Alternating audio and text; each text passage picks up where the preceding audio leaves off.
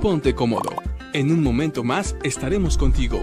Gracias por esperar. Calacuaya en tu casa.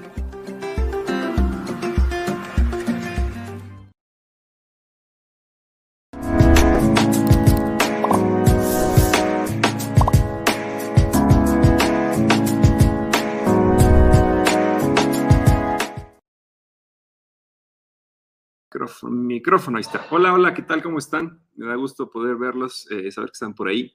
Hoy en este programa número 163 de Diálogos con el Pastor. Saludamos a todos los que ya están conectados en Facebook, en YouTube y en Spotify. Entonces, gracias si nos estás escuchando, si nos estás viendo. Y pues esperamos que estés teniendo una muy buena semana. Bueno, pues en lo que el pastor se conecta, eh, vamos a saludar por acá. Tenemos aún poquitos comentarios, pero por acá está eh, Natalia Sitle que nos manda saludos. Saludos, Natalia. Buenas tardes. Elizabeth Nieto dice buenas tardes, Pastor Gilberto y yo. El Señor los bendice en gran manera hoy y siempre. Katy Ruga nos dice: Hola, hermano Gil y Joe. Dios siga bendiciendo sus vidas. Les mando el último punto de Katy de la pregunta que hice referente a Jesús e Isaac. Ok.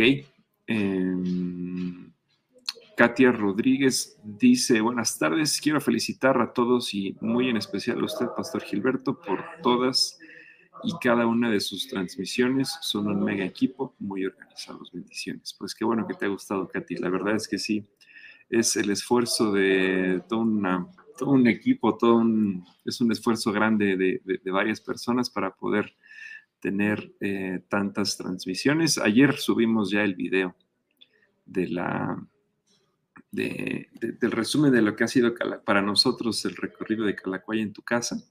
Platíquenos a ver qué, es lo que, cuál ha sido lo que, qué fue lo que les sorprendió del video, qué es lo que les ha gustado, qué les ha parecido. Por acá Omar hace una pregunta, ¿puede el hombre llevar a Dios a la ira? Eh, vamos a contestar esa respuesta, esa pregunta, Omar. por acá también está Drake que nos dice, hola Pastor y yo, y es, es muy emocionante volver a las reuniones presenciales, ya es, era necesario volver, y como le dije el martes, que aunque no sea 100% seguro, no hay que atrasar lo presencial. Eh, Javier Go dice, mi pregunta es, en estos tiempos están muy de moda los podcasts. ¿Tratan de temas actuales? ¿Han pensado en crear alguno? Pues esto, Javier, esto es prácticamente un podcast. Hacemos dos, eh, dos, episodios a la semana en vivo. Em, las, las, predicaciones también están en formato en podcast en las distintas eh, redes o plataformas más bien de audio. Ahí pueden ustedes estarlo eh, siguiendo. Ok, ya está por aquí el pastor Gilberto, por ahí lo podemos ver. Hola, hola, ¿qué tal? Hola, ¿todo bien? ¿Todo yo, bien? yo fui el que batallé con mi, con mi camarita, pero ya estamos aquí, gracias a Dios, conectados. Qué bueno, qué bueno. Muy bien. A ver, entonces, este, pues oramos, ¿no? Y oramos. Iniciamos porque sí ya están empezando a llegar varias, varias preguntas. Señor, te damos gracias porque estás con nosotros, porque también tú permites que podamos tener este tiempo, eh, poner pausa a nuestras actividades y poder dedicarlo a platicar y a pasar un buen tiempo entre amigos, entre familia, entre congregantes y te pedimos, Señor, que hoy nos podamos aprender, podamos conocerte un poco más, que podamos entender qué es lo que tú tienes para decirnos en, este, en esta tarde, Señor, y ponemos también en tus manos nuestro regreso el 7 de noviembre para que también tu obra, tu poder, todo lo que tú vas a mostrar, vas a hacer durante ese día pueda llevarse de la mejor manera y de la mejor forma posible. Te amamos, Señor, y te agradecemos porque tú estás aquí. En el nombre de Jesús. Amén. Muy bien. Bueno, pues entonces por aquí nos estaba preguntando, bueno, Katia te mandaba una felicitación por toda tu, por toda la labor que has hecho en las, en las transmisiones. Algo que le quieras decir a, Katy, a Katia.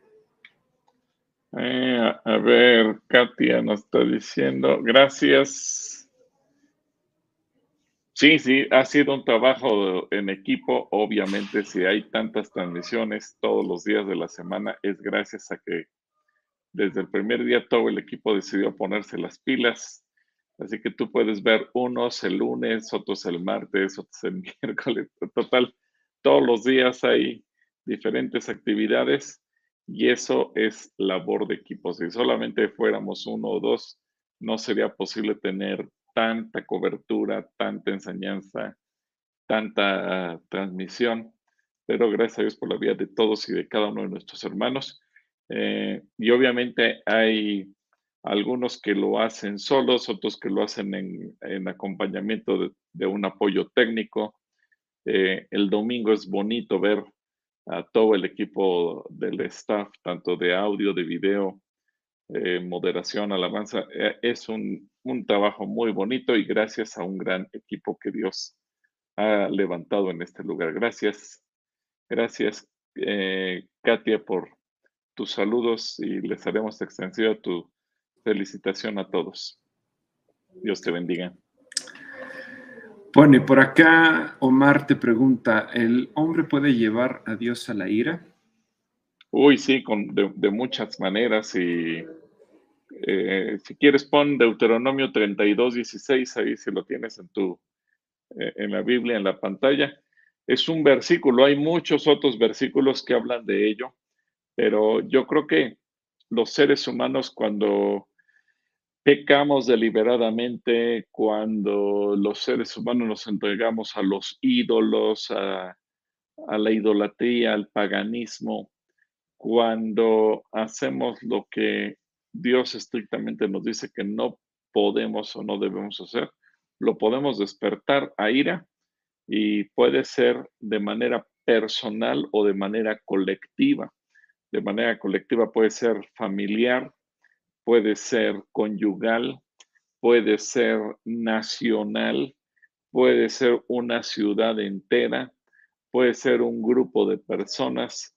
Es decir, ejemplos hay muchísimos en la Biblia. Ananías y Zafira despertaron a, a, ira al Espíritu Santo y por eso murieron fulminados prácticamente cuando quisieron engañarlo acerca de un, de un terreno que vendieron y que mintieron en cuanto al valor del precio. El pueblo de Israel despertó a ira al Señor. Eh, David, el rey, despertó a ira al Señor. El rey Saúl, eh, Salomón, Roboam, en fin, ha habido muchos momentos, tanto en el Antiguo como en el Nuevo Testamento, que podemos leer que el ser humano es capaz de despertar a ira al Señor. Así que en cuanto yo obtenga Deuteronomio 32, 16, lo pondré en la pantalla y lo leeremos para que veamos que no es una, eh, no es una respuesta en, en base a mi opinión, sino en base a lo que la Biblia dice. Nos dice, hicieron enojar a Dios y provocaron sus celos y al adorar a dioses falsos eran unos ídolos repugnantes que ni sus antepasados conocieron. Aún así ofrecieron sacrificios a esos dioses y a los demonios.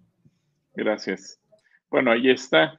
Eh, hay otras versiones de la Biblia que, que utilizan la palabra ira en lugar de enojo, pero al final es lo mismo. Espero que eso te dé la respuesta, Omar. Dios te bendiga. Saludos, Omar. Ah, por acá tenemos ahora sí a Katy que dice similitud entre Isaac y Jesús. La relación con el sacrificio es que antes de Cristo se tenía que sacrificar a un cordero. Jesús en el Nuevo Testamento está considerado como el cordero de Dios. Jehová probó la fe de Abraham pidiéndole a Isaac, hijo único y de promesa, como sacrificio y al ver su obediencia le proveyó de un cordero en lugar de Isaac. Génesis 22, del 6 al 10, Dios mandó a su unigénito en sacrificio para la humanidad, nosotros en Cristo Jesús, por la fe, recibimos la promesa del Espíritu, Gálatas 3.14, eh, Isaac cargó, y tres puntos suspensivos, y después nada más concluye diciendo, gracias por el tiempo que nos brindan, esa bendición, y aprendí algo nuevo. Bueno, pues dio todo un estudio bíblico, Katy Oruga.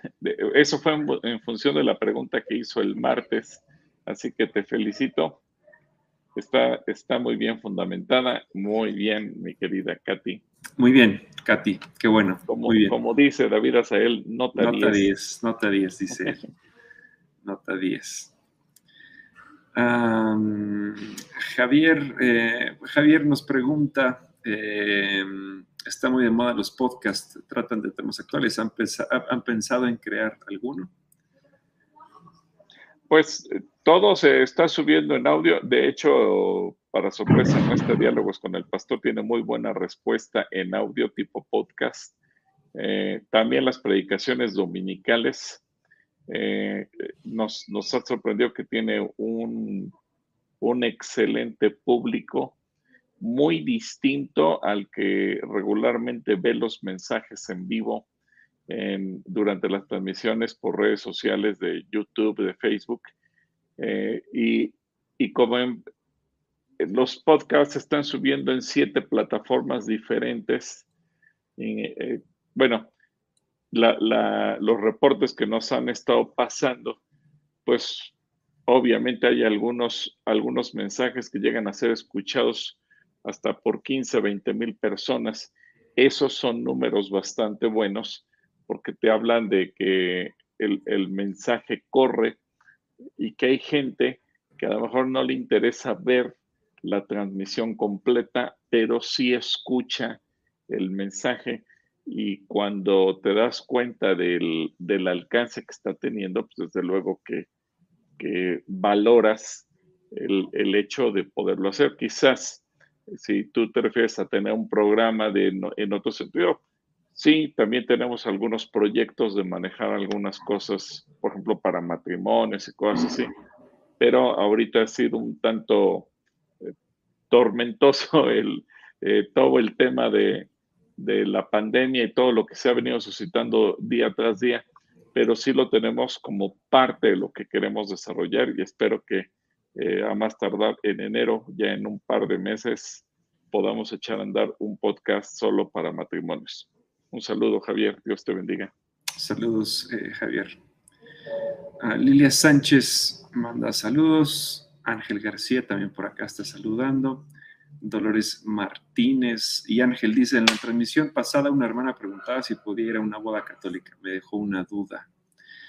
Eneida Aranda saluda y continúa Ángel. Si ellos se unen en matrimonio en el nombre del Padre, del Hijo y del Espíritu Santo, ¿tiene la misma validez que la unión cristiana? Eso, ya, eso sí lo habíamos contestado justamente el martes pasado. Se me hace que más bien Ángel no puso atención porque sí se contestó. Pero ¿qué le puedes decir a, a Ángel? Sí, de hecho, eh, este es un tema, Ángel, que hemos revisado incluso a nivel pastoral, eh, es decir, lo hemos revisado con varios pastores. Es un tema que se estudia en los cursos básicos cuando se toma el, el o se ve el punto del matrimonio cristiano. Y es un tema también que revisamos en el área de consejería.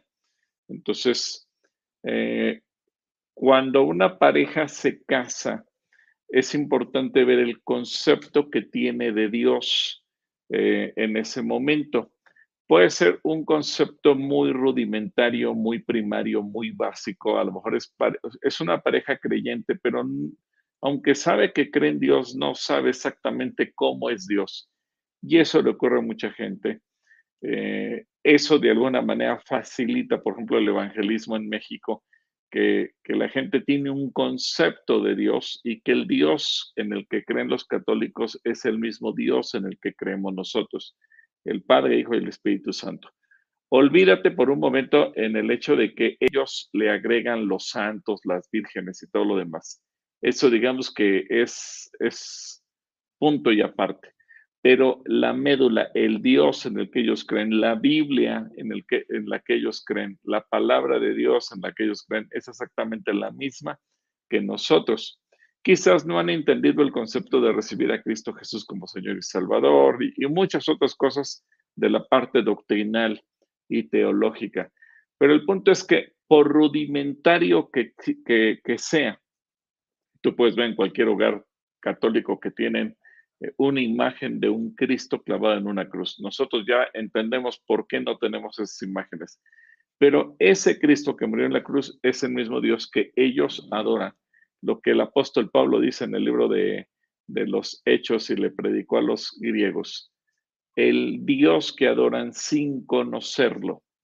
Entonces, cuando se casan en la Iglesia Católica y reciben el, eh, la declaración de que son marido y mujer, no los declaran marido y, mujer en el nombre de San José o de la Virgen María o de San Pedro o de X, Y o Z, no. En la Iglesia Católica declaran marido y mujer a una persona y utilizan la frase de que Jesucristo enseña para el bautismo en agua. Eh, ahora, no tiene nada de malo, que finalmente está citando al mismo Dios. Por regularmente el sacerdote católico dice, los declaró marido y mujer en el nombre del Padre, del Hijo y del Espíritu Santo. ¿Cuál Padre? El mismo Padre en el que nosotros creemos. ¿Cuál Hijo? El mismo Hijo en el que nosotros creemos. ¿Cuál Espíritu Santo? El mismo Espíritu Santo en el que nosotros creemos. Eh, eh, el punto en el catolicismo por el que no podemos estar de acuerdo, bueno, hay miles de diferencias, pero eh, el Dios en el que creemos es exactamente el mismo. Es como los judíos y nosotros, a lo mejor los judíos no creen en Jesús como el Mesías, pero en el Dios de Israel que nosotros creemos es el mismo Dios en el que ellos creen. El Dios del Antiguo Testamento es el mismo Dios en el que ellos creen. Entonces, hay similitudes ahí. Entonces, espero que eso te eh, aclare y es parte de todo un complejo estudio que se ha hecho para poder enseñar por qué este matrimonio es válido. Sí, Ángel, espero que eso te ayude, que Dios te bendiga. Saludos, Ángel. Ya, Isabel Hilda Funes, que este domingo vino a recoger ya sus premios después de como tres semanas que no había venido, vino a recogerlos al fin. Te mandamos saludos, Hilda. Y un abrazo, que fue su cumpleaños también. Así que un abrazo, mi querida Hilda Isabel. Feliz cumpleaños, Hilda. Qué bueno. Muchas felicidades. Cruz González, por aquí también nos saluda. Pueblito Neria, Uciel Israel, Ángel pregunta cómo se llama el último punto donde hablan de los demonios y espíritus. Eh, fue el de... Fue con Ian, ¿no? Y con Daniel. Sí. Daniel Pani. Ahorita te digo, no me acuerdo ahorita exactamente el título.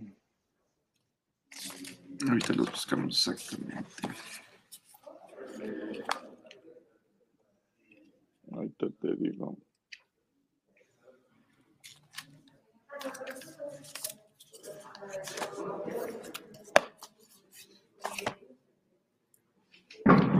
Ahorita lo buscamos. Y dice, mi hija se encuentra mejor de salud. Gracias por los que oraron por ella. Adriana Sastre también nos está saludando. Dolores Martínez, qué hermoso saber que inician las reuniones presenciales. Por acá nos vemos. Eh, Dolores. Gonzalo Granados dice, en cuanto al tema del aborto, sí, el caso en el que una mujer queda embarazada por una violación, usted como pastor, ¿qué postura tendría al respecto? Ya también se ha hablado varias ocasiones, pero brevemente, ¿qué puedes contestarle a Gonzalo?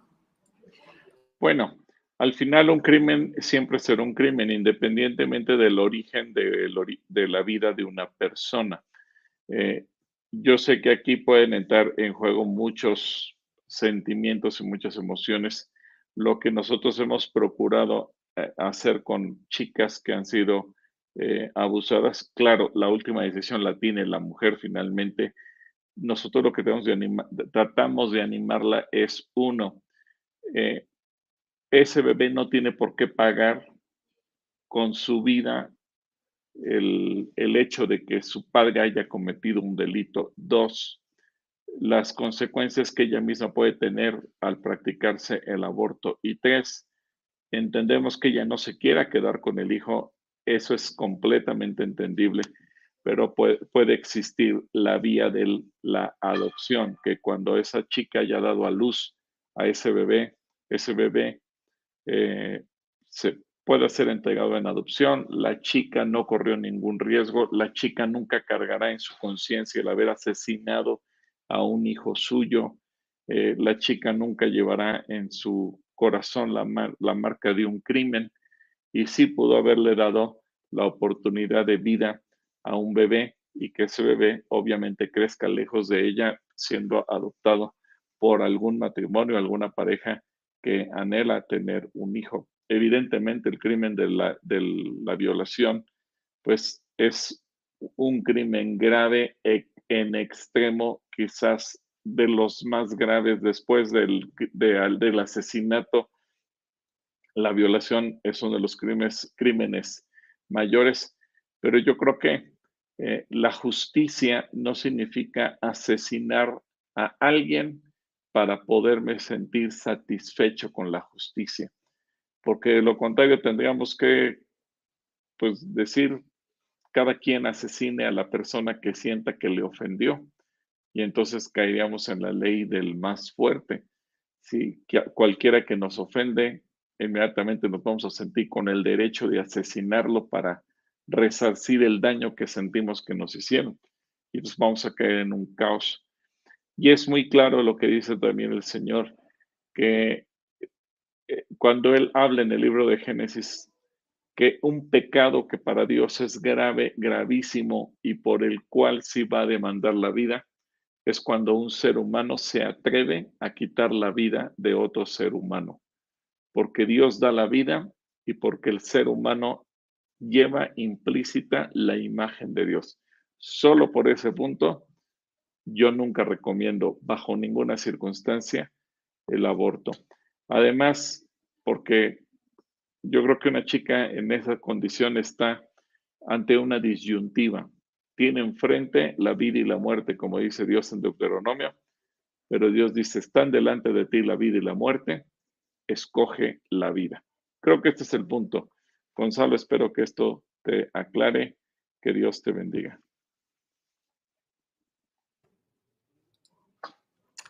Gama Rojas dice, buenas tardes. La serie pasada de Diálogos, Clarita hizo una pregunta en la cual yo tenía duda. Muchas gracias por sus respuestas tan sabias y tan fáciles de comprender.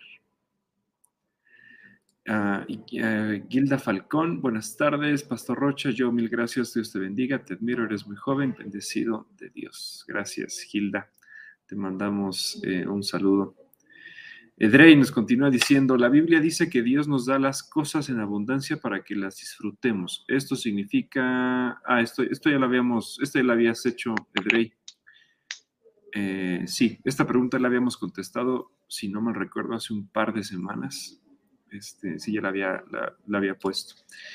Dolores Martínez, gracias a Dios por su vida, sigue bendiciendo y guardando la vida de cada uno de estos hombres y mujeres que han sido instrumentos de bendición a través de este medio. Por favor, orar por la familia Cruz Mora. Dios obre para que la pequeña Amairani vuelva al lugar que la protege. Oramos por Amairani. Lupita Zamora, eh, Miriam, se me fue. Mira, acá Miriam Valenzuela. Eh, Edrey dice, ¿cómo fue que el Espíritu Santo fue que indicó que ya era necesario volver a las reuniones presenciales, aparte de los pronósticos de los médicos? ¿Cómo fue que el Espíritu Santo indicó que ya era necesario? Bueno, ya desde tiempo atrás habíamos orado y nos había puesto el Señor que tampoco eh, el, estar ausentes de la congregación de manera presencial eh, iba a ser para toda la vida. Eh, ya desde, pues tiene más de un año, ni siquiera habían salido las primeras vacunas, ni mucho menos.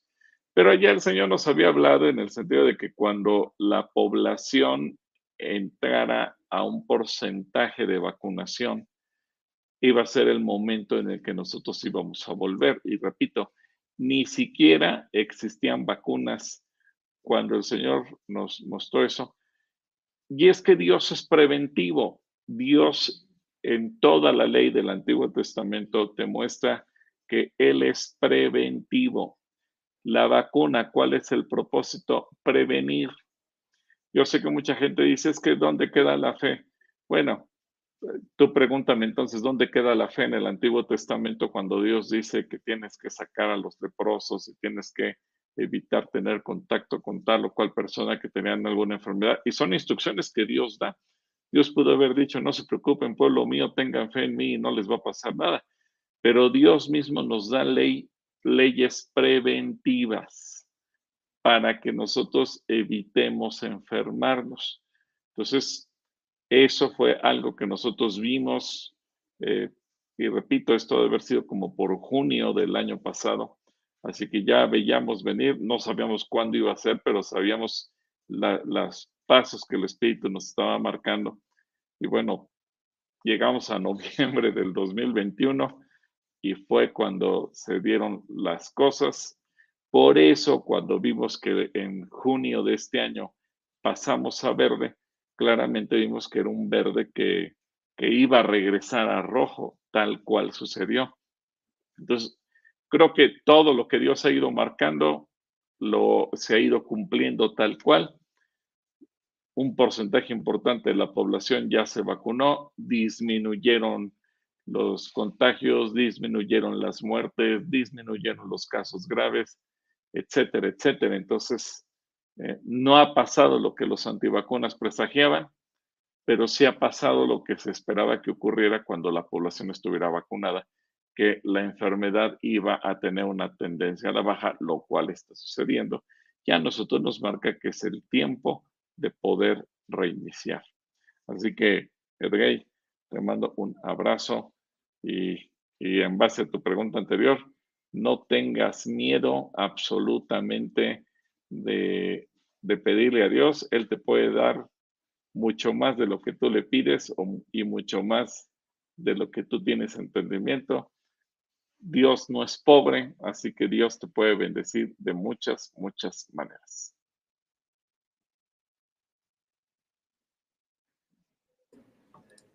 Ahí está, Edrey. Saludos. Miriam eh, Velázquez dice, buenas tardes, ¿cómo puedo cortar toda herencia de maldición sobre mi descendencia? Eh, esta pregunta también se contesta en el último punto. Eh, hablamos sobre, las, sobre las, maldiciones y las herencias generacionales y cómo también se puede cortar con ellas. Yo también te recomiendo que vayas y veas, porque hablamos una hora, una hora y media sobre nada más este tema, Miriam.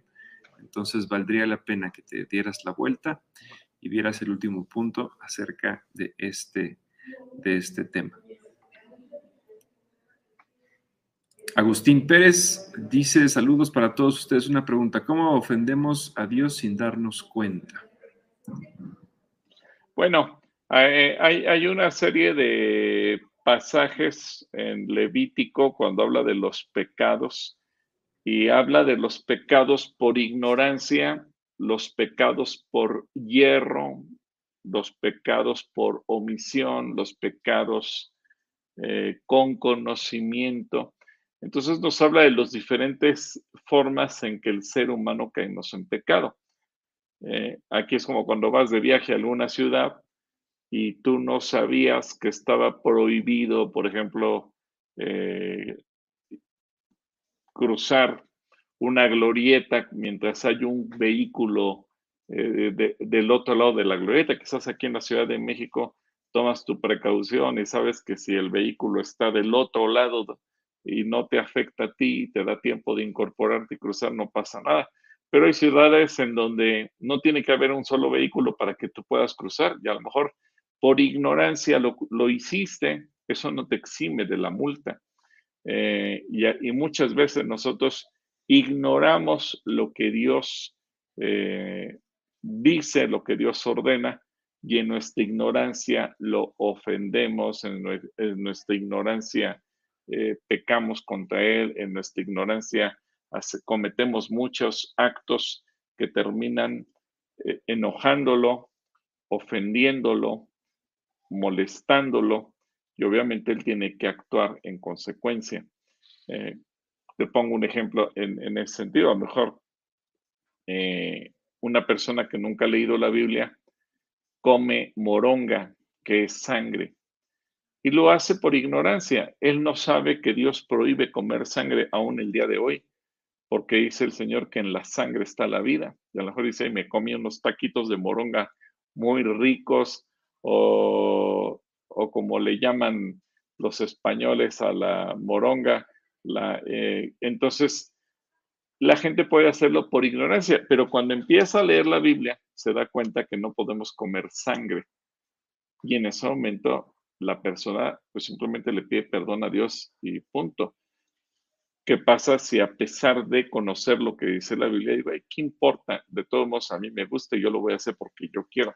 Bueno, entonces ahí estoy pecando con conocimiento. Es un pecado deliberado. Los dos son pecados. Uno es ignorando y el otro es con conocimiento. Pero al final de cuentas, tiene el mismo efecto. ¿Sí? Te mando un saludo, Agustín. Dios te bendiga. Saludos, Agustín. También este tema lo hablamos hace como un mes en la gracia, no, hace un mes, hace como un año en gracia de la ley. Y mucha gente también ahí se, dio cuenta de, cosas que estaban haciendo mal sin, sin, sin saberlo. Victoria Pérez, buenas tardes. Buenas tardes, Victoria. Gloria Ramírez nos dice, pido oración por la familia Ramírez Mota, seis de ellos recibieron al Señor Jesucristo, pido oración por sanidad y crecimiento espiritual. Claro que sí, Gloria, oramos, oramos por eh, la familia Ramírez Mota. Manuel Pérez nos está saludando y te mandamos también saludos, Manuel. Avi, hola, dice, pido oración por para sanidad de mi matriz, que obre en mí sin necesidad de cirugía, en caso de que sí, que Dios dirija a los doctores para que todo salga bien. Oramos por sanidad de tu cuerpo, Avi. Adrián Valtierra nos saluda, Agustín Pérez nos dice oración por mi matrimonio, acabamos de cumplir 45 de casados el 18 de octubre, gracias y bendiciones para todos ustedes. Ah, pues muchas felicidades Agustín, ¿eh? 45 años de casado. años. Toda una vida, gloria a Dios, felicidades. Qué bueno, qué bueno que, y felicidades Agustín por este aniversario. Espero que hayan cenado rico, que se hayan ido a pasear por ahí, que hayan pasado un buen un buen momento y recordando también todos los momentos que han pasado juntos agradables. Elizabeth Fernández dice saludos pastor y yo bendiciones, pronto nos vemos. Shalom. Por acá nos vemos el 7, Elizabeth. Fernanda Lucero dice saludos pastor y yo, que Dios los bendiga. Le mandamos un abrazo a Fer. Mandamos un abrazo. Manuel de nuevo dice saludos eh, desde Cotitlán Izcalli. Mi pregunta es por qué es que se piensa que la esposa, ¿por qué se piensa que la esposa de Dios fue Asherah? ¿Tú sabes por qué se piensa eso? Pues son, son mentes retorcidas, no les hagas caso, mi querido Manuel, hazle más caso a lo que dice la Biblia yo te recomiendo no leer libros de gente que no, no tiene ninguna inspiración divina, no tiene ninguna fuente basada en la escritura, son pensamientos meramente humanos distorsionados que no conciben que Dios en su omnipotencia creó todas las cosas sin necesidad de funcionar como cualquier ser humano es decir, un varón no se puede autorreproducir, una mujer no se puede autorreproducir. Nos necesitamos el, varón a la mujer y la mujer al varón. Pero en el caso de Dios, Él es Dios, Él no necesita mujer, Él no necesita esposa, Él no necesita nada. Él, él hace las cosas simple y sencillamente porque Él quiere, porque Él puede y porque Él es Dios.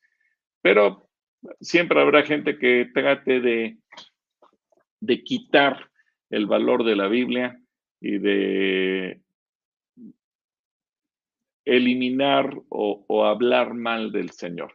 Ahora, quiero aprovechar, yo eh, aquí de Manuel Pérez, esta pregunta de Manuel Pérez, que hay gente que escribe en contra de la Biblia y, escribe muchas tonterías como el hecho de decir que, que Dios tuvo una esposa, que Jesús vivió en la India y muchas, muchas cosas así. Los científicos, y tú estuviste en el Museo de la Creación, eh, eh, siempre han batallado con la idea de que no era posible que la especie humana o cualquier otra especie eh, o criatura animal pudiera evolucionar en poco tiempo. y que había que pasar millones y millones de años. De ahí vienen las teorías para poder explicar de dónde proviene tanta variedad de vida. Es que surgen las teorías científicas que tratan de aniquilar la Biblia para decir, es que se requirieron miles de millones de años porque de otra manera es inexplicable. Bueno, ahorita hay una noticia que está sembrando al mundo científico. Eh, resulta que en Mozambique los eh, comerciantes de marfil asesinaban a los, o asesinan, mejor dicho, a los elefantes para quitarles los colmillos de marfil. Y a las hembras que están en etapa reproductiva les arrancaron los colmillos, las dejaron con vida para que se pudieran seguir reproduciendo. Y, oh sorpresa, resulta que sus crías ya nacieron evolucionadas sin colmillos para preservar la vida. Entonces, esto tiene vueltos locos a los científicos. ¿Cómo fue que sucedió que de, no en millones de años, de una generación a otra, la mamá nació con colmillos, le quitaron los colmillos y sus hijos, para salvar la vida, nacieron sin colmillos.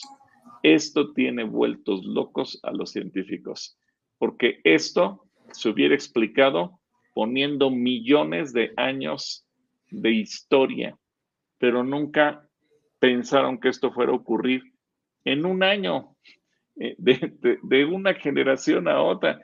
¿Cómo es posible? Bueno, eso nos muestra una vez más que lo que dice la Biblia es la verdad. Pues es increíble, ¿no? Está, es súper sorprendente. Voy, voy a tratar de, encontrar por acá alguna imagen de... Ahora, en lo que encuentras la imagen, eh, quiero responder una pregunta que me mandó en directo la hermana Berenice Noguerón Avilés, que dice que siempre que manda sus preguntas ya termina, termina la transmisión y nunca la podemos leer o no llegamos a leerla. Bueno, dice que en Génesis 1.27 Dios dice que varón y hembra los creó y después en Génesis 2.7 crea a Adán del polvo y en el 2.18 habla de cómo creó a Eva. La pregunta que ella tiene es si fueron dos hombres y dos mujeres diferentes en diferentes momentos. Eh, bueno, no, no, no es que hayan sido dos hombres y dos mujeres. Aquí Génesis 1 eh, nos habla la descripción general del momento de la creación y en Génesis 2 haz de cuenta que abrió como tú, si tú pusieras un microscopio para ver con mayor amplitud lo que ocurrió entre Génesis 1, 27 y 28, ahí se abre un paréntesis y tenemos que entender eh, Génesis 2. Ahí simplemente en el capítulo 2 lo da con más detalle. No está hablando, no está hablando de personas diferentes, son Adán y son Eva, pero eh, está en ese momento dándonos un detalle a mayor profundidad de lo que ocurrió. Yo te recomiendo, Berenice, que tú leas el calendario de lectura bíblica cronológica que publicamos por YouVersion y que si tú sigues la secuencia vas a entender perfectamente cómo ocurre, eh, porque justamente tratamos de ahí acomodar dentro de la cronología todos los acontecimientos de Génesis capítulo 1. Así es que no son dos hombres, no son dos mujeres, no son dos momentos, es el mismo, nada más que en uno lo explica de manera general y en otro abre un paréntesis y lo amplifica. Es como cuando estamos en una plática y dices, ah, pues espérame, pero para esto, y te regresas a un punto de tu conversación y ya platicas más detalle de eso. Exactamente así está escrito Génesis 1 y Génesis 2. Espero que eso responda a tus preguntas, Bere. Dios te bendiga. Ahora sí, Joe. Bueno, pues ya tenemos por aquí, mira, las imágenes de los, de los elefantes sin colmillo pues sí está, están muy sorprendentes, están, están, están, pues vean nada más cómo ya nacen sin sus colmillitos para que ya no los maten. Entonces, ahí está, este es uno bebé, aquí ya son unos más, más adultos, junto con allá atrás unos sin, sin colmillos y por acá igual, otra imagen de los elefantes sin sus colmillitos. Entonces, pues estos ya no tienen el pretexto de, de matarlos porque ya no tienen sus, sus colmillitos, pero ahí está, la van, la, van evolucionando también para adaptarse y sobrevivir más tiempo. Así es. Qué sorprendente. Muy bien, entonces tenemos por acá a Corina que también nos está mandando saludos, Raúl José que nos manda una bendecida tarde, Clara Rocha, Mamita dice, hola amados Gil y yo, la pregunta que refiere nuestra amiga creo que tenía que ver con la opinión en relación a la donación de óvulos. Ah, bueno, sí, es que hay gente que, por ejemplo, quieren eh, buscar tener un hijo, eh, pero les hace ruido el tema de la adopción, porque dicen es que adoptar a un hijo que no lleva mi sangre, que no es mío, etcétera, etcétera, y le genera mucho ruido. Y piensan, bueno, pues entonces mejor eh, acudimos a la donación de óvulos.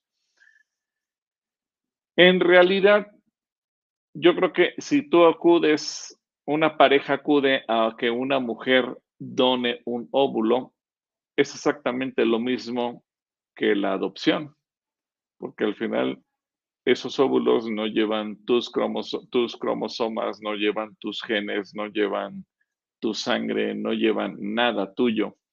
Y simplemente va a haber una, eh, una donación eh, con los consiguientes riesgos que siempre habrá también en el sentido de que no se sabe si ese óvulo va a quedar o no fecundado y todas las implicaciones que eso lleva. Yo recomendaría más el camino de la adopción. Se me hace un camino más humano, más cercano, más sencillo, menos riesgoso para todos, menos caro inclusive. Y obviamente siempre hay, hay, niños que están esperando el amor de papá, de mamá, y yo preferiría irme por esa vía.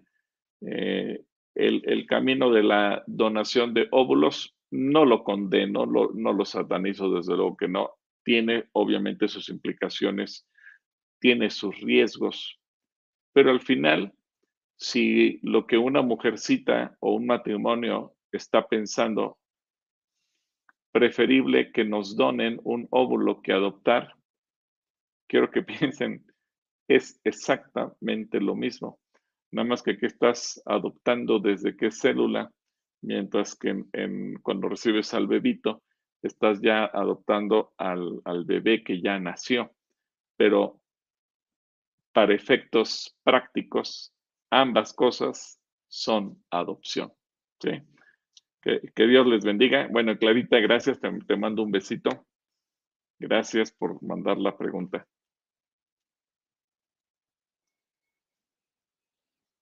Saludando. Carolina por acá también nos saluda. Te mandamos saludos, Caro. Otoño López, buenas tardes. Arturo López dice: Hola, querido Gil, querido Joe. Saludos también a Edrey. Que a tiro por viaje pregunto lo que yo estoy a, pregunta lo que estoy a punto de preguntar y me evita escribir. me angustia que el COVID está aumentando y no voy a donde sea. Evito a la gente. Pero si el espíritu lo indicó, ahí estaré el 7. Bendiciones. Muy bien dicho, Arturito. Y estamos tomando todas las medidas, mi querido Arturito. Esperamos verte aquí. Y obviamente, pues ahí tenemos que entrar todos dentro de, la, de los protocolos y los cuidados, etcétera, etcétera. Así que confiamos que, que estemos todos obedientes y que eso nos lleve a guardarnos de contagios. Sí, no, no. El, el, el hecho de poder también esperarnos a regresar no es algo que nos tomamos ni a la ligera, ni menos, ni, no es un juego, estamos también eh, tratando de hacerlo de la manera más responsable posible, porque sabemos que justamente aquí vienen muchas personas que son vidas que están aquí y, no, no son un juego, no son una reunión de nada más venir y te vas, sino queremos hacerlo con conscientes, con conciencia y estar seguros también de que ustedes puedan estar en un ambiente, en un entorno lo más seguro posible y pues escuchar al Espíritu y dejar que también Dios hable a sus vidas. Entonces, qué bueno Arturo que tienes también tú. Y también, digo, yo sé que Arturo y como, como Arturo muchos pensarán que la mejor decisión es venir el 7, como también respetamos la opinión y ya la hemos escuchado de algunos que dicen qué bueno que van a abrir, qué bueno que se van a reunir, eh, pero también qué bueno que van a seguir transmitiendo porque yo no quiero ir a Calacuaya, me quiero quedar en mi casa, quiero seguir viendo las transmisiones y es totalmente respetado. Entonces, si tienes tú la decisión de venir, bienvenido. Y si quieres seguir en tu casa, bienvenido también. Vas a poder verlo desde la comodidad de tu hogar y desde la seguridad de estar en casa. Entonces, no te preocupes, seguiremos transmitiendo. Y además, Joe, vamos a tener abiertos los tres niveles para poder tener una sana distancia entre unos y otros. Eso, muy bien. Mari G me dice, yo tengo una duda, ¿está mal asistir al psicólogo? Yo pienso que no hay mejor psicólogo que Jesús. Él es el que nos creó y nos conoce mejor que nadie, tiene el poder de sanar heridas y restaurar nuestro corazón. Así es, Jesús tiene el poder de sanarnos en espíritu, en alma y en cuerpo. Pero así como cuando estamos enfermos y vamos al médico, y, y no es pecado ir al médico aunque me duele el pie, me torcí el tobillo, me duele algo, mi corazón está en peligro, el estómago, lo que sea. Vamos al médico por cualquier enfermedad, sin que eso demerite nuestra fe, que oramos, etcétera, etcétera.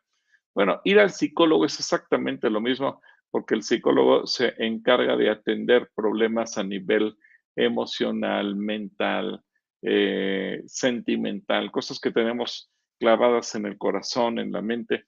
Y a veces no podemos resolverlas por nosotros mismos, tenemos que resolver algún asunto por ahí y entonces el psicólogo nos ayuda. Así que no tiene absolutamente nada de malo que tú decidas ir al psicólogo, no te sientas condenada, ni mucho menos. Si sientes esa necesidad, por favor, hazlo.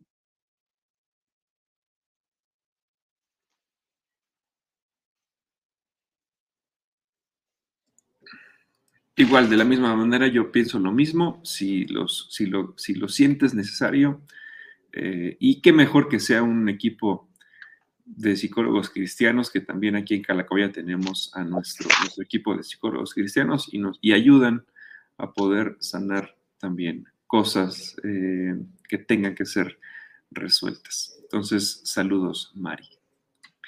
Clara Rocha dice, yo también en Mujeres hablamos sobre el tema de las maldiciones generacionales, estuvo participando tu se llamó Grito de Libertad.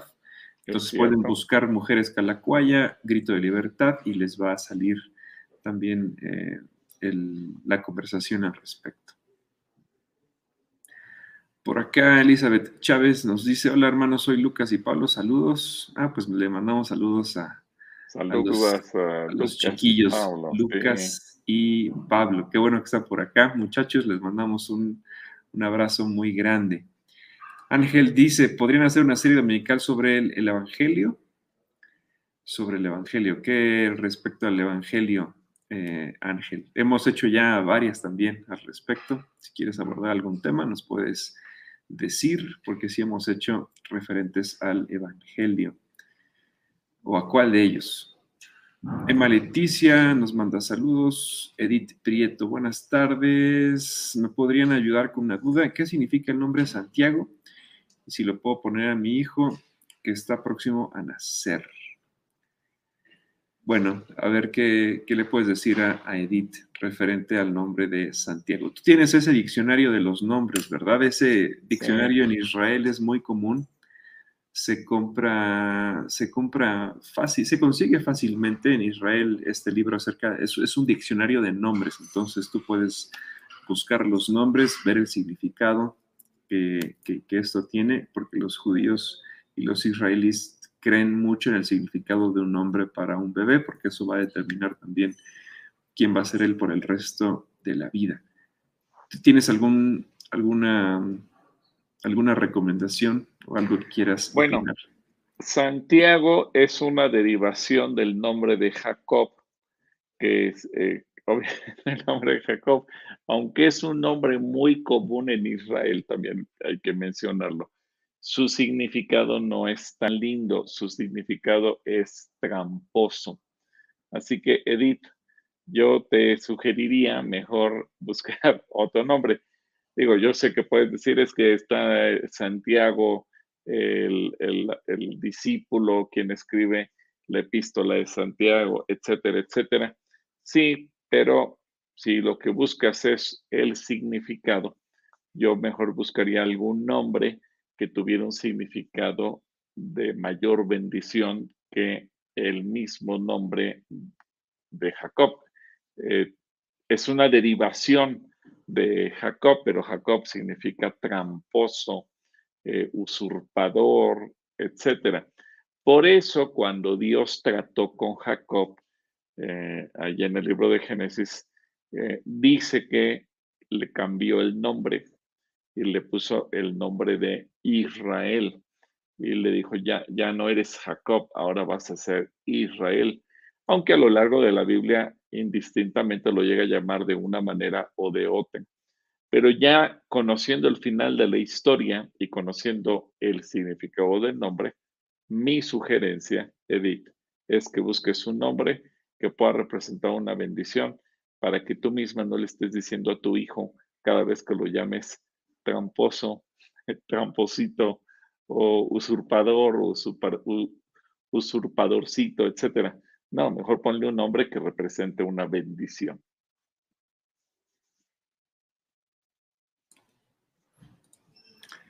Pues ahí está, Santiago. Eh, el nombre de Santiago, Edith. Te mandamos un saludo. Ofe León por acá nos, eh, nos saluda. Brawlstar 0090 nos manda. Hola, quería un saludo de parte de ustedes. Pues le mandamos un, saludo, para Brawl Stars. Para Brawl, Stars. Hay ser Brawlo, ¿no? ¿Qué será? No, yo creo que hay un videojuego que se llama Super, Super Smash eh, Brawl. No sé si sea. Ah, bueno, a, ver si nos das el nombre, Brawl Stars. Te mandamos saludo, 090, Brawl Stars 009. 0090. Te mandamos un saludo grande. Eva Soto dice. Es un gozo que ya abren el templo a las reuniones presenciales. Gracias a Dios. Bendiciones y saludos. Qué bueno, Eva, que estás contenta. Mari dice, Pastor Gilberto, si Adán y Eva fueron los primeros que creó Dios, ¿de dónde salió la mujer de Caín? Ya hemos hablado también muchas veces sobre este tema. Es, es una incógnita muy, muy, muy, muy grande. A ver, alguien alguien que haya escuchado esta respuesta y que nos ponga en los comentarios de dónde salió la mujer de Caín para, que, para poder contestarle a Mari. Sí, ya la dijimos tantas veces que ya, como decía el chofer de Einstein, ya cualquiera puede darle respuesta. Mira, mientras por acá Uciel nos dice, Brawl Stars es un videojuego para el celular. Ah, bueno, no era el que yo estaba pensando, pero está muy cercano, si es un videojuego. Eh, vamos a esperar que lleguen las respuestas, a ver si alguien sabe de dónde salió la mujer de Caín. Mientras está pendiente esta, Lucy García por acá nos saluda. Full Hernández, mandamos un saludo muy grande a Full. Cómete una dona en nuestra salud. Que se eche una donita. ya, ya, ya pasó la hora de, la, de las donas gratis hoy. Nos fuimos. Saludos a Full, a Neima también le mandamos saludos, a Juan Enríquez, a Clara Rocha dice, Gilo, ya hablamos sobre los hijos del corazón en mujeres, muy recomendable. Ah, yo les recomiendo que vean esta transmisión porque participaron tres familias que adoptaron a lo largo de sus vidas y sus testimonios son preciosos. Podría haber hecho Clarita una serie solo sobre eso, digo, teniendo tantos niños que han sido dados en adopción, podía haber invitado Clarita cada jueves a dos, tres familias y los testimonios no acabarían, porque es, es increíble la bendición para todos los que han adoptado. Fanny Martínez nos dice, ¿se va a tener clases para los niños en presencial? Todavía no, Fanny, todavía no probablemente hasta en unos dos o tres meses, dependiendo cómo veamos la situación, los niños van a mantenerse con sus papás dentro del auditorio y conforme vayamos viendo cómo se van presentando la situación, vamos a ir eh, abriendo los salones para que también los niños puedan regresar. Pero en esta primera etapa aún no. Fanny Martínez, saludos y bendiciones a Pastor y a Joe. Gracias, Fanny. Blanca eh, Arreola, que en realidad es Dasha, y nos dice, hola, saludos, soy Dasha, ya estamos a nuestra nueva casa. Mira, qué padre, qué felicidad. felicidades a Dasha y a, casa. a su familia. Muchas felicidades, Dasha. Qué milagro hizo Dios con ellos que en plena pandemia el Señor les regaló su casa. ¿eh?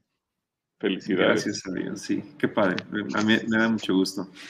Te mandamos un saludo grande, Dasha, luego nos invitas, este una, una carne asada.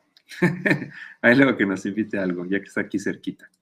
Marce M dice, yo siempre los veo aunque no escribo, pero me da mucho gusto poder regresar a Calacuaya. Gracias por las transmisiones. Vamos, pues aquí nos veremos, Marce. Dios te bendiga. Lorena Speitia nos pregunta por los números de los psicólogos de Calacuaya para consejería de niños con ansiedad. Bueno, por acá tenemos el teléfono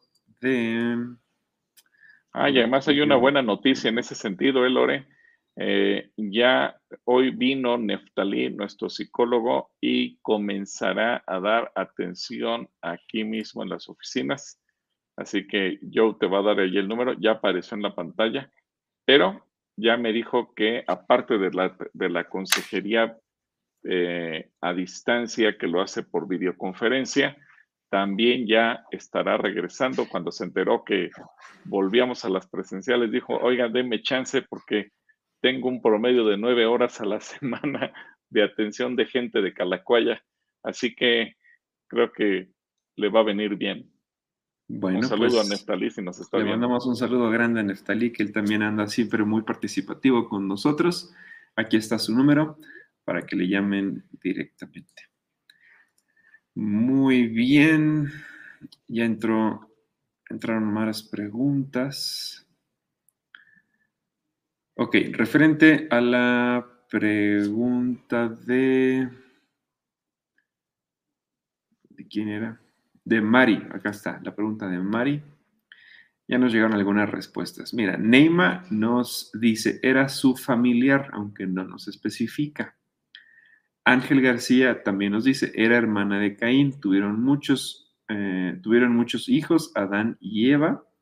Es correcto, Ángel, y que también José Luis nos dice, era su hermana. Uciel Israel dice, la mujer de Caín fue una hermana de él, la hija de Adán, ya que cuando ocurrió el incidente de Abel, Adán y Eva ya habían tenido más hijos e hijas, y así fue como surgió su esposa. Raquel de la Colina también nos contesta, dice, era su familiar, ya que Adán y Eva tuvieron varios hijos, aunque no estuvieron registrados en la Biblia, por eso antes se casaban entre parientes. Por acá también Edrey nos contesta y nos dice de la descendencia de Adán debido a que se podía casar entre familiares antes de la ley. En este caso fue hermana. Entonces, Mari, por ahí está la, respuesta a la pregunta, para que veas que sí ponen atención y están, está por acá contestando también de buena, una, una, muy buena respuesta. Ana Luisa Portilla también por acá nos saluda. Gloria Flores nos dice mi pregunta. Adán y Eva tuvieron más hijos, pero la palabra de Dios solo habla de algunos y en ese tiempo se casaban entre hermanos o familiares. No sé si sea afirmación, parece afirmación, aunque dice que es pregunta, pero sí estás en lo correcto, Gloria. Se casaban entre ellos, como bien lo pudimos leer un poquito antes. Victoria Luna nos dice, hola, saludos, Pastor Gil y Joe, Caín. Bueno, también le mandamos saludos a Caín, porque nada más dice eso. Eh, Rubén de Luna nos dice, Saludos, pastores. Pronto nos vemos. Pronto nos vemos, Rubén. Salúdame ahí al joven Sammy, que ya tiene algunos fines de semana que no, que no viene, que no viene a servir por acá. Sí, ya lo extrañamos. Ruth Meneses dice, Pastor Gil y yo, bendiciones. Es un gusto saber que ya abrirán, pero espero que sigan con las transmisiones a distancia. Van a seguir. Aunque casi nunca escribo, debo decirles que en todo este tiempo de Calacoya en tu casa, solo dos o tres ocasiones no lo he escuchado en tiempo y forma. Por nuestras actividades salimos los fines de semana a Hidalgo y no podemos asistir todos los domingos. El Señor les bendiga. Bueno, Ruth, como ya seguramente ya lo escuchaste porque siempre estás conectada, vamos a seguir con las transmisiones de forma normal. Antonio Hernández Camacho, un matrimonio, un matrimonio, su hijo falleció, no son cristianos, ellos podrían adoptar un hijo, gracias, Shalom. Claro que sí. Todo depende de las edades, pero sí, adelante, yo creo que eh, siempre la adopción va a ser una buena opción para muchas parejas. Ahí está, Antonio, claro que sí se puede. Victoria Luna nos dice, Caín se casó con su hermana porque no había más mujeres, correcto. Magisele, buenas tardes, Dios los bendiga infinitamente, qué bueno que ya regresamos a la iglesia. Katy nos dice, la esposa de Caín en la Biblia no se menciona, la única referencia está en Génesis 4.17, pero sí podemos intuir que justamente es su hermana. Buena respuesta, Katy. Lilia Sánchez, Joe dice que el nombre de Santiago es de origen HB ya, Jacob. Sí, del hebreo, perdón, del hebreo Jacob y significa recompensado por Dios, recompensado más bien, recompensado por Dios. Más bien, ahí es una manipulación de la, traducción porque el nombre que es recompensado por Dios es Israel. El, personaje de Jacob y de Israel es el mismo. Y e Israel es quien recibe la recompensa, por eso es que Dios le cambia el nombre y Jacob, que es el usurpador, que es el tramposo, por eso Dios le dice, ya no serás Jacob, ahora vas a ser Israel. Sí, cuidado con, esa, con, ese, con ese significado, no, no es correcto, Lilia. ¿Quieres decir algo, algo más? No, no, no. Eh, simplemente que a veces se toma el personaje, no el nombre. el nombre como tal tiene un solo significado. Ay, ay, ay. Por acá me llegó el siguiente. Israel, Israel Monroy. Ya me había perdido. Gloria y honra a Dios. Amén. Adriana García, buenas tardes. Pastor, voy llegando de trabajar. Me estoy conectando. ¿De qué trata el tema? Adriana, tienes que volver a verlo desde el inicio. Lo bueno es que en YouTube lo puedes ver, o, desde Facebook también donde estás tú, lo puedes ver desde el, desde el inicio. Por acá nos habían hecho alguna otra preguntita. Adrián nos pregunta, ¿Adrián es nombre bíblico? ¿Tú sabes si Adrián es nombre bíblico? No, no aparece en la Biblia. Nombre bíblico. Tristemente, ni Adrián ni Gilberto son nombres bíblicos, Adrián. Es que pues, por alguna razón tus papis te pusieron así, pero no, no, no. Por más que le busquemos, no podemos, no lo podemos acomodar en la Biblia. Lo importante es que su nombre ya está escrito en el libro de la Biblia. Y ahí es donde, es donde tiene que estar. Eso es, ahí es donde tiene que estar Adrián.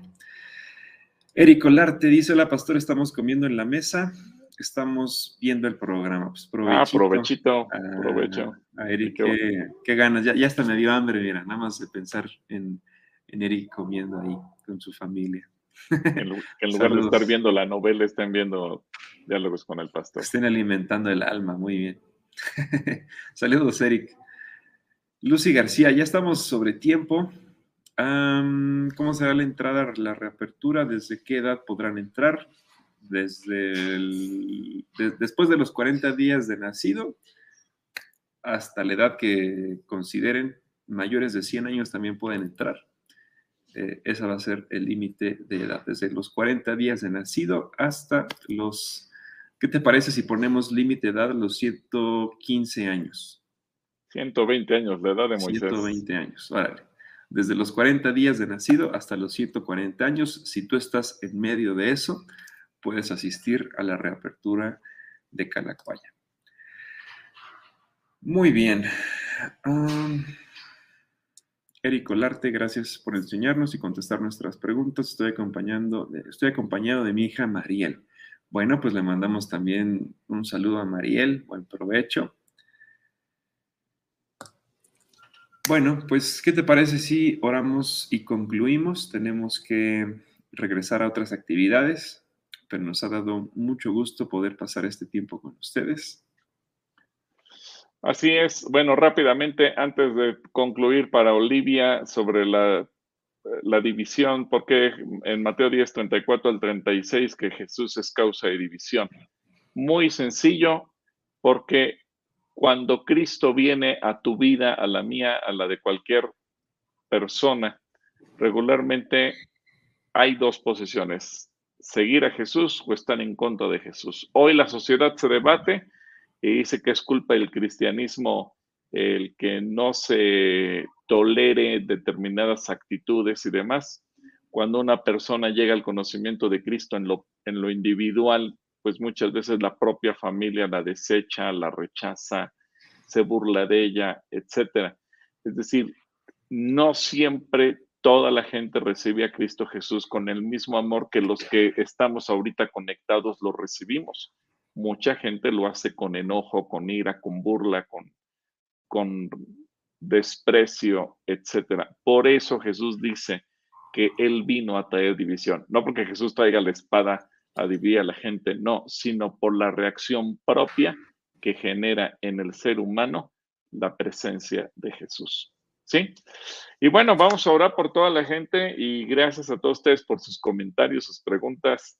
Fue interesante que ahora todo el mundo le dio respuesta a la pregunta de Mari sobre el origen de la mujer de Caín. Muy bien, eso nota 10 para todos porque nos hace ver que, que sí están poniendo atención a lo que se, dice aquí. Y hay gente que se va incorporando a lo largo del camino, va haciendo preguntas que a lo mejor ya se contestaron. Yo creo que esa dinámica la vamos a seguir de aquí en adelante. Cada vez que hay una pregunta que, de la que ya hablamos, pediremos que nuestros amigos sean los que respondan. ¿Te parece bien, Joe? Me parece muy bien. Así podemos, así sí podemos hacer diálogos entre todos. Eso está. Ándale. Bueno, pues oremos. Padre, gracias por cada persona que está conectada, por cada persona que manda preguntas y aún los que, como lo han escrito hoy, quizás nunca mandan preguntas, pero que siempre están ahí conectados, atentos. Yo pido bendición abundante para todos en sus vidas, en, lo espiritual primeramente, porque de ti recibimos toda buena dádiva y todo don perfecto a nivel del alma para que podamos estar libres de ansiedad, de temor y de cualquier cosa eh, que no nos bendiga. Gracias, Señor, porque tú eres el que sostienes con tu diestra poderosa la vida de cada uno de tus hijos, con salud, con provisión aún en lo material, y que tú sigas bendiciendo a tu pueblo de una manera hermosa. Y gracias una vez más, porque ya cada vez está más cerca la fecha en que nos podremos volver a ver quienes vivimos cerca de Atizapán para poder congregarnos presencialmente y los que viven lejos o por trabajo, por alguna otra razón, no podrán venir, pero sabemos que seguiremos con las transmisiones y que eso nos permitirá mantenernos unidos y en contacto. En el nombre poderoso de Jesús. Amén. Amén. Amén. Bueno amigos, entonces ya tenemos en YouTube también el video de, de la reapertura. Si gustan, pueden pasar a verlo por ahí. Y bueno, de paso se enteran también de todo lo que hemos eh, logrado junto con ustedes en Calacuaya, en tu casa. Les mandamos un abrazo muy grande. Nos vemos el domingo, este domingo. Y después de este domingo ya faltarían, estaremos contando los días en cuenta regresiva para poder regresar el 7 de noviembre. Nos vemos en el último punto y todavía hay varias transmisiones de aquí hasta el domingo. Dios les bendiga.